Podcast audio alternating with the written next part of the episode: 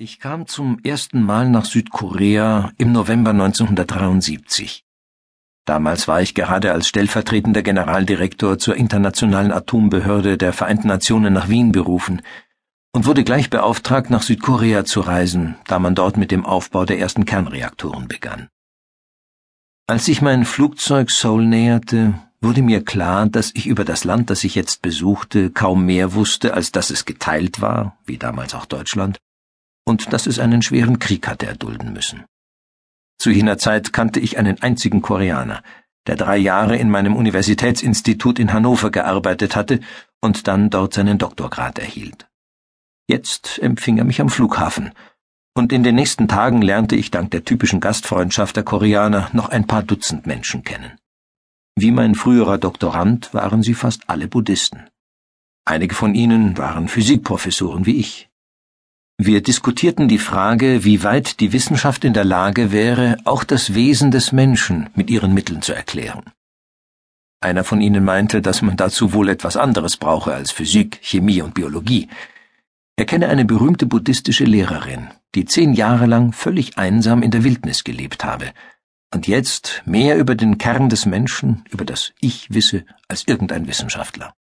Sie lebe mit einer großen Anzahl von Schülern in einem Tempel in Anyang, nicht weit von Seoul entfernt. Dann hatte ich das große Glück, dass die Tochter eines meiner neuen Freunde als Sekretärin bei der US Army arbeitete. Sie würde mir vielleicht als Dolmetscherin helfen können, wenn ich den Tempel in Anyang einmal besuchen wollte.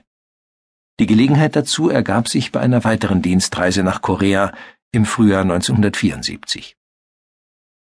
Als ich bei diesem Besuch die erwähnte Dolmetscherin, sie war eine regelmäßige Besucherin des Hanma Amsen Zentrums in Anyang kennenlernte, war ich überrascht von der Ruhe und Ausgeglichenheit dieser jungen Frau.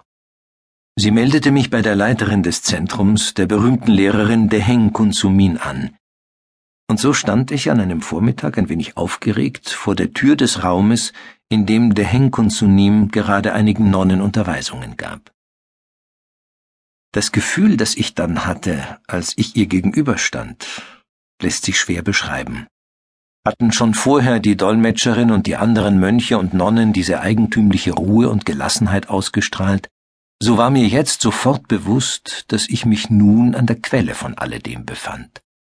Kein äußerer Schmuck und Prunk, der sich in diesem Raum befunden hätte, trug zu der unbeschreiblichen Güte und Würde bei, die man an dieser Frau spürte.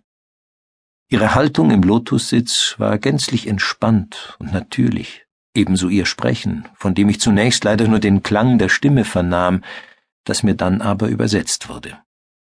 Sie begrüßte mich ganz ungezwungen und freundlich und fragte mich nach meiner Tätigkeit in Korea und auch nach meinem Zuhause in Deutschland.